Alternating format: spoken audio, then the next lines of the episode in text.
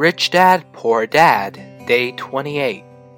In 1994, I retired at the age of 47, and my wife Kim was 37. Retirement does not mean not working. For us, it means that bearing unforeseen cataclysmic changes.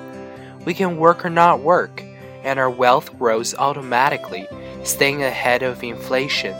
Our assets are large enough to grow by themselves. It's like planting a tree. You water it for years, and then one day it doesn't need you anymore. Its roots are implanted deep enough.